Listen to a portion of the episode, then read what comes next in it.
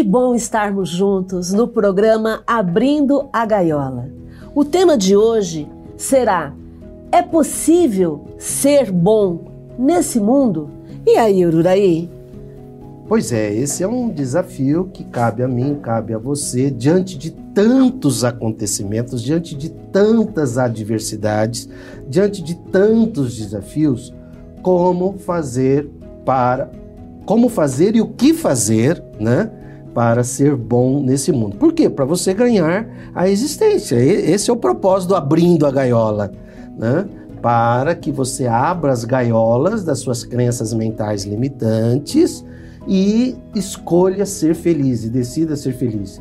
E aí a gente vai buscar no Evangelho segundo o Espiritismo um, uma, uma, uma, um conjunto de informações que Kardec nos traz que são extremamente úteis para o nosso dia a dia, para ganharmos a existência, né, Márcia? Estamos falando do capítulo 17 do Evangelho segundo o Espiritismo, que traz né, nesse capítulo Sede Perfeitos uma, uma fala de Kardec a respeito do homem de bem. Então, nós queremos trazer esse homem de bem para os dias atuais, trazer esse homem de bem para a sua vida, para os seus desafios, para que você possa utilizar esse conhecimento de Kardec e se transformar numa pessoa de bem, porque hoje em dia é muito comum as pessoas dizerem: "Ah, eu sou uma pessoa de bem, eu sou um brasileiro de bem" e tudo mais. Mas o que, que é isso? Será, né? Do que que se trata, né? Kardec logo de cara começa dizendo que o homem de bem é aquela pessoa que cumpre a justiça, a, a, que cumpre a lei de justiça, de amor e de caridade na sua maior pureza. Então já começa por aí, né? Kardec coloca, inclusive, se ele interroga a própria consciência sobre os seus atos, a si mesmo pergunta se violou essa lei, se praticou o mal e se fez todo o bem que podia. Então aqui, isso aqui já dá uma, um, um programa, né? Só nessa fala aqui. Isso, porque em toda a sua pureza. O homem de bem para os dias de hoje, no ano 22 do século 21, é o ser humano, né? O ser humano. É, esse homem quer dizer o ser humano. O ser humano que está em sintonia com as leis divinas. Né? Então, como é que você faz para estar em, sintonias, em sintonia com as leis divinas? São 18 afirmações, 18 provocações aí, né, Márcia? Ele coloca na segunda: deposita fé em Deus, na sua bondade, na sua justiça e na sua sabedoria. Quer dizer, esse, esse ser humano que quer estar em sintonia com o fluxo venturoso do amor absoluto, ele tem essa certeza da bondade, da justiça e da sabedoria divina. E se submete a essa vontade. Esse se submeter à vontade, quer dizer, é ter fé, ter certeza que existe uma lei soberana ao, a, acima de todos os homens, voltadas para a sabedoria, para a justiça e para a bondade e se submete a essa vontade de Deus, porque ele já fez o primeiro item lá, ele já agiu com justiça. Justiça antes do amor, para depois acontecer a caridade. Né? É, isso precisa ficar bem, bem, bem explicado. Bem explicado. Não tem como você amar se você não é justo. E você não vai conseguir fazer caridade se não for através do amar. Então, são coisas que estão interligadas. Daí eu vou me submeter à, à vontade de Deus, por quê? Porque eu já fiz a minha parte. Eu já agi com justiça, eu já amei, eu já estou fazendo a caridade, aí fica fácil eu me submeter à lei divina. Fica fácil eu me entregar ao que Deus já nos permite no dia a dia. E nós já falamos aqui no programa Abrindo a Gaiola que Deus sempre quer o melhor. Deus sempre quer que você consiga tudo aquilo que você deseja, porque a lei de Deus é a lei do amor, não é a lei da dor. Você não está aqui para sofrer. Então, quando você se submete à vontade de Deus, é porque você já fez a sua parte. E aí, se você se submete, já fez a sua parte, você tem fé no futuro. Você não teme o que vai acontecer no futuro, porque você sabe que Deus quer o melhor. E se tem fé no futuro, que isso fique bem, bem específico, Você coloca os bens espirituais acima dos bens temporais. Porque se você está vivendo uma vida materialista, né, voltada para acumulação, acumulação, ter, ter cada vez mais, não. Então você não tem fé no futuro. Você tem uma visão materialista da vida. Aí você quebra a sintonia com tudo aquilo que a gente falou é, nos itens anteriores, né? O verdadeiro homem de bem, ele sabe que todas as vicissitudes da vida, todos os desafios, todas as dores, todas as decepções são provas ou expiações e as aceita sem murmurar. Nós já falamos aqui no, no programa Abrindo a Gaiola que quando estamos encarnados é pela expiação e para provocarmos, para fazermos parte do processo de provocação do bem-estar da humanidade. Então nós temos essa função também. Quando você está na vicissitude da vida, se é uma prova, é para você poder ser promovido. É para você mostrar para você que você já alcançou aquele entendimento. Se é uma expiação, tem a ver com aquilo que lhe cabe viver com relação à vida física. E aí você aceita essas provas e essas expiações sem reclamação. Porque aí sim há crescimento, né? Essa reclamação não quer dizer que você não deva se indignar, se questionar. Essa reclamação é quando você começa a questionar a vida, porque aí você aí você nega tudo que foi é, é, explicado antes, né? Então você entende que existe uma lógica. De novo, uma dor que surja ou uma decepção que surja sem você ter provocado. Né? É isso, porque senão isso faz parte também do uso inadequado do livre-arbítrio. Aí é lidar com otimismo em vez de pessimismo com as vicissitudes da vida, né? Os acontecimentos da vida, né? Possuído do sentimento de caridade amor ao próximo, faz o bem pelo bem. Quer dizer, quando você entende a sua função, a sua missão, o seu propósito, né? E você quer crescer, progredir, você faz o bem pelo bem. Lógico que por algum tempo, nesse processo, a gente faz o bem pensando ainda eh, na, na, na, retribuição, na consequência daquele bem. Mas vai chegar uma hora que você faz o bem pelo bem, a ponto de retribuir o mal com o bem. E você vai dizer, mas isso é muito difícil. Ok, esse é o meu desafio, esse é o seu desafio, e é para isso que a gente existe para isso que a gente está na presente encarnação. E aí vem uma coisa que me provoca muito, né? Toma a defesa do fraco contra o forte.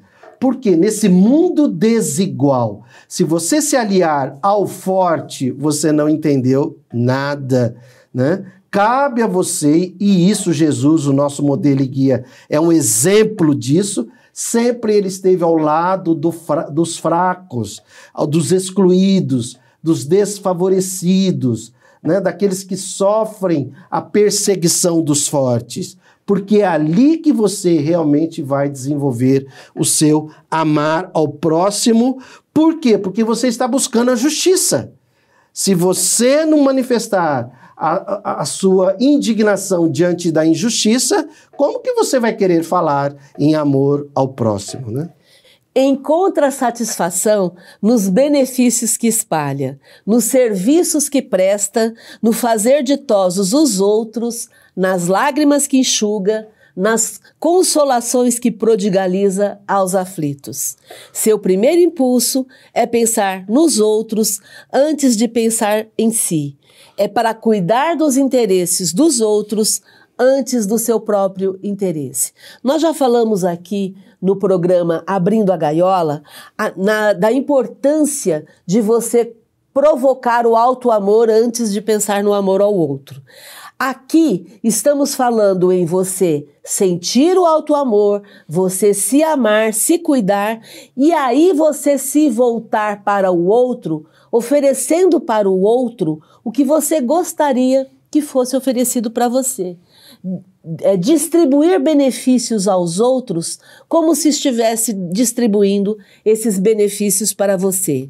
E aí o egoísta, ao contrário, ele calcula os proventos e as perdas decorrentes de toda ação generosa. O egoísta, ele está sendo egoísta. Ele está pensando no que ele vai ganhar quando ele faz um bem. Não é disso que se trata. Aqui no Abrindo a Gaiola, estamos trabalhando você se amar e você fazer ao outro o que gostaria de receber também. O ser humano, em sintonia com o bem comum, ele é bom, ele é humano e benevolente para com todos. Então aí vem uma afirmação de Kardec, inclusive antirracista, né? quando ele diz: sem distinção de raças, né? nem de crenças, porque em todos os homens vê irmãos seus. Então aí está uma provocação. Você está, não basta você não ser racista, é necessário que você seja antirracista, porque aí sim você está vendo em cada um um ser humano como sendo seu irmão. E esse item está apoiado na questão 799 de O Livro dos Espíritos, onde Kardec fala dos benefícios do Espiritismo para a humanidade, e um dos benefícios é combater o materialismo, o outro benefício é acabar com qualquer distinção de cor, de raça, é, de crença, para que a gente possa se ver como irmãos. É exatamente esse o ponto, né? Um outro item re referente ao homem de bem. Respeita nos outros todas as convicções sinceras e não lança anátema aos que, como ele, não pensam. Então, aí nós vivemos esse momento onde as pessoas acabam destilando ódio diante da opinião do outro, da convicção sincera do outro. E o convite é que destilar ódio não é ser homem de bem. Destilar ódio não é estar alinhado com os ensinamentos de Jesus. Então vamos trabalhar esse ponto para que a gente possa agir com respeito, para que a gente possa entender como o outro é e respeitar. É claro que isso não significa ter que conviver, mas aqui nós estamos falando sobre aquilo que Kardec trouxe. Respeito sempre é muito bem-vindo. Uma outra informação muito relevante também, ele tem por guia caridade. O que, que é a caridade? Benevolência, indulgência e perdão. E o núcleo dessa informação é que ele jamais provocaria sofrimento junto ao outro. Ele jamais seria causa de sofrimento. Muito pelo contrário, a função dele vai ser atenuar o sofrimento do outro. Outro ponto do homem de bem: não alimenta ódio, não alimenta rancor e nem desejo de vingança. Esse era o exemplo de Jesus. Jesus foi atacado o tempo todo por aqueles que não concordavam com ele e em momento algum ele se revoltou contra essas pessoas. O outro não é assunto seu. Por favor, vamos estabelecer isso. Você ficar preocupado com o que o outro faz, com o que o outro pensa, com o que o outro diz, não vai provocar o seu amadurecimento e o seu crescimento espiritual. Então, vamos cuidar, cada um cuidar de si. Vamos cada um prestar atenção em si mesmo. É para isso que nós estamos aqui, para provocar a nossa evolução, o nosso progresso. Outra, outra informação para que você tenha essa sintonia com o fluxo venturoso do amor supremo, do amor absoluto, é a indulgência para com as fraquezas alheias. O que é que significa isso? Você entender que todos nós somos alunos numa escola onde alguns aprenderam algumas lições, outros não, e também assim com a gente. Então, cabe a mim, a você, lidar com indulgência junto a fraqueza do outro junto à ignorância do outro. A indulgência é o entendimento, né? Você entende que o outro é imperfeito e exatamente por ser imperfeito ele vai falhar. Então eu entendo que somos pessoas falhas e não vou ficar me, preocupando com a falha do outro, né? Um outro ponto que queremos chamar aqui para o homem de bem é o fato de nunca se comprazer em buscar os defeitos alheios. Nunca ficar achando bom que o outro tenha falhado. Nunca ficar comentando o que o outro fez de errado. Por quê? Porque aí é ficar validando aquilo que não serve, aquilo que não presta. Ficar preocupado com os defeitos do outro, de novo, não vai te provocar a, a, evolução, o progresso. Não vai te incentivar a crescer enquanto ser espiritual. Então, Vamos também prestar atenção para pararmos de ficar é, comentando e achando bom que o outro tenha errado ou escorregado no seu caminho. E aí é, ele continua, e eu vou já falar duas afirmações numa só, quando a pessoa deve fazer, cabe a minha. Lógico que a gente tem que ter autocrítica, tem que ter o senso crítico, tem que avaliar o que é que está acontecendo ao seu redor, senão a gente perde a noção do bom senso, mas ao mesmo tempo avaliar em você o que é que cabe a você se transformar. Qual é a má tendência que, que necessita ser corrigida para que você possa progredir? E aí, então, estudando essas imperfeições que nós temos, é, trabalhando essa construção de melhoria no nosso dia a dia, a gente vai começar a dar mais valor para quem nós somos. Nós vamos começar a prestar mais atenção no que vai fazer a diferença. Porque vamos entender assim: no momento em que desencarnarmos, nós seremos o que somos. Não tem como eu desencarnar achando que vai, vou, vou conseguir algo é, uma mágica, né? Por, por uma mágica eu vou estar melhor. Não. A, a, melhoria ela é diária e eu preciso, eu necessito valorizar aquilo que vai me transformar numa pessoa melhor. E o que é que você faz com a riqueza que você tem, com a saúde que você tem, com o tempo, com a inteligência que você tem? Use-a em benefício seu, obviamente, mas principalmente em benefício do coletivo porque lembrando que tudo isso pode lhe ser tirado de uma hora para outra. Então Kardec chega a usar um termo aqui no Evangelho, onde ele fala que é como se fosse um depósito. Aquilo que você recebe é como se fossem vantagens. Todo tipo de vantagem que você tem, seja vantagem física, vantagem financeira, vantagem de, de localização, vantagem de nome, vantagem de posição social, você recebe como um depósito e qual é o emprego que você, homem de bem, está fazendo com tudo isso que você recebe? Muitas pessoas ficam apenas no gozo, ficam apenas no, no usufruir. E por que, que nós não podemos usar tudo isso que nós temos como vantagem para que nós possamos provocar a melhoria do ambiente em que estamos, da comunidade em que vivemos e para que possamos então fazer a diferença com essas vantagens recebidas?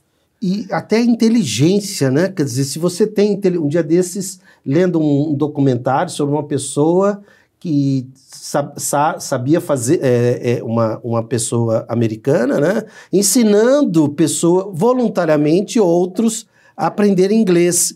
E ela não precisava fazer isso, ela fazia isso de forma voluntária, quer dizer, a inteligência. O outro item importantíssimo é a, como que você lida com os subordinados. Né? Como é que você lida com aqueles que estão abaixo de você, outros, outras pessoas? Você lida com bondade e benevolência ou você lida com arrogância, com violência? E cabe, olha que Kardec chega a dizer, Márcio, quer dizer, usa da sua autoridade para levantar o moral e não para esmagar essas pessoas com seu orgulho, porque tem gente que acha, né, tem ser humano que acha que porque é patrão, porque é chefe, tem o direito de esmagar o outro. E aí ele termina dizendo nesse item, evita tudo quanto eles possa tornar mais penosa a posição subalterna. O que é que você faz na condição, por exemplo, de chefe, de dono de uma empresa, numa posição de autoridade, para tornar a vida daqueles subordinados uma vida mais tranquila, né? Fazer com que eles tenham uma vida menos penosa, com menos sofrimento, né? E aí, então, Kardec vai estudar a questão do subordinado. E o subordinado? Ele faz a sua parte, você, enquanto subordinado, você faz a sua parte, você entrega aquilo para o qual você foi contratado, ou você finge que faz, ou você entrega sempre faltando qualidade você tira muito mais proveito do que entrega o teu potencial. Porque, na verdade, aqui nós estamos falando sobre consciência tranquila. Eu, enquanto patrão, o que é que eu vou fazer para ter a consciência tranquila e fazer o melhor? Eu, enquanto funcionário, o que é que eu vou fazer para entregar o melhor para aquilo que eu fui contratado? E enquanto sociedade, vamos trazer para a parte social. Enquanto sociedade, você que tem privilégios, o que é que você faz para diminuir o sofrimento do outro? Enquanto sociedade, você que não tem privilégios, você, o que é que você faz para buscar a igualdade que você necessita e aí contribuir também para que todos possam crescer enquanto comunidade. Nós não somos seres isolados, nós somos seres sociáveis, vivemos em sociedade e temos uma responsabilidade pelo espaço que, que ocupamos, por aquilo que fazemos para contribuir. E não basta bater no peito e dizer, ah, eu sou uma pessoa de bem. Não é isso que vai fazer você ser uma pessoa de bem. O que vai fazer ser uma pessoa de bem, né, Ururaí? É aquilo que eu penso, a forma como eu penso, a forma como eu lido no dia a dia com as pessoas e com as situações e, acima de tudo, aquilo que eu faço. O fazer vai ser fundamental. Esse fazer implica em transformação. Quer dizer, o quanto você está transformando o meio em que você vive. Nossa, Kardec é impressionante, né? Porque ele enumera toda uma relação social, a pessoa, desde ela para com Deus, para com as leis divinas, para com ela mesma, para com a natureza, para com a natureza, para com o meio social em que ela está. Veja que ele fala aí do, do, do da pessoa ter uma postura antirracista, ele fala para a pessoa fazer uma promoção social, combatendo a desigualdade, e ele ainda termina dizendo: o, a pessoa, o ser humano que queira estar em sintonia com o bem supremo, ele respeita todos os direitos que aos seus semelhantes dão as leis da natureza. Quer dizer, todos os direitos que o outro tem, respeitar significa cumprir. Respeitar significa promover, respeitar significa fazer para que o outro saia daquela situação, que inclusive ele coloca aí situação penosa, né? E passe a ter uma vida com mais tranquilidade, consequentemente vai se sentir mais amado e aí sim a gente tem um, alguém que está colocando em prática a questão de estar em sintonia com o bem maior, o bem supremo, né? Eu tenho certeza que se Jesus estivesse na Terra hoje, ele não estaria preocupado em quantos católicos existem, quantos evangélicos existem, quantos espíritas existem. Quantos ateus. Quantos ateus existem. Não é essa a função, né? Eu tenho certeza que se Jesus estivesse aqui hoje e ele olhasse para você, ele gostaria de saber o seguinte: o que é que você tem feito? O que é que você tem feito para ser uma pessoa de bem? O que é que você tem feito para provocar um ambiente melhor ao seu redor? O que é que você tem feito para diminuir as injustiças que você enxerga? Ou você simplesmente olha para o outro lado e finge que não vê? Ou você simplesmente diz: Isso não me diz respeito. Eu tenho que comer, tá tudo certo. Eu tenho certeza que a preocupação de Jesus seria em olhar para você e pensar assim: você está fazendo valer a existência que você tem aqui na Terra? Você está fazendo a diferença? Você está contribuindo de alguma forma? Esse é o nosso propósito. Aqui no Abrindo a Gaiola, nós não estamos atrás de proselitismo, de conquistar adeptos para o Espiritismo. O Espiritismo não trabalha assim. A, a, a, doutrina espírita não precisa de prosélitos. O nosso papel aqui é te provocar para que você seja mais feliz. E ao ser mais feliz, você vai provocar mais felicidade à sua volta. E não dá para ser feliz e provocar felicidade sem se transformar numa pessoa melhor, numa pessoa de bem. Esse foi o propósito desse programa no dia de hoje, para que você provoque a sua transformação individual ao mesmo tempo que gera transformação coletiva. E aí sim você estará em sintonia com o bem supremo. Gratidão e felicidade.